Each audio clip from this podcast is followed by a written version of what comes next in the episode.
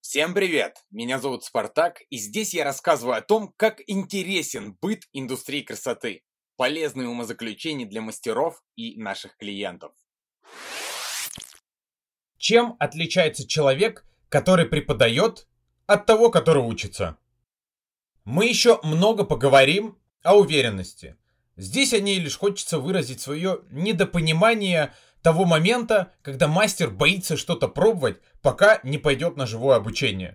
Скорее, пробуя в салоне на моделях то, что ты увидел в интернете, особенно когда все в свободном доступе, ты больше будешь понимать то, что будет происходить на живом обучении, соответственно, и больше возьмешь оттуда. Умение анализировать позволяет мне учиться более эффективно и учить более эффективно. Я стараюсь поддавать сомнению и вопросу все, что делаю, каждое движение. Так, например, делая начес, я задаю себе вопрос, почему я стою именно здесь? Что будет, если отойду на 10 сантиметров справа? Как это повлияет на эффект? Или, а что будет, если расческа будет снизу и в другой руке, а не, как обычно, сверху? Как изменится эффект и построение при смене той или иной позиции или привычки? Точно так же мы пробуем разную фольгу, разные варианты и прочее, а не просто довольствуемся тем, что хорошо получается, делая постоянно определенные действия. Формулируйте вопросы, ищите на них ответы, покупайте на них ответы, если надо. Среди моих учеников было много хороших состоявшихся мастеров, но многие из них работали очень шаблонно.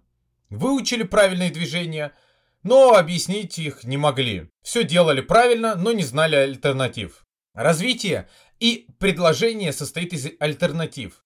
Этим и отличаются учителя друг от друга. Разные формулировки, разный уровень детализации. Откуда берется детализация, если не задавать себе вопросы и не получать на них ответы? Интереснее заниматься окрашиванием волос тем, кто знает все техники и в каждой технике вносит свои коррективы, пробует разные варианты. Он же способен показать свое видение понятнее и интереснее, чем тот, кто продает шаблон и гарантирует одинаково хороший, но скучный результат и процесс. Если просто прочитать книгу, умнее не станешь. Книгу нужно перечитывать, анализировать, проверять в жизни, выписывать умозаключения, подвергать их сомнению. Только тогда она станет понятна и полезна. Все так же и с обучением, все так же и с преподаванием. Не перепродавайте. Не учите шаблоны.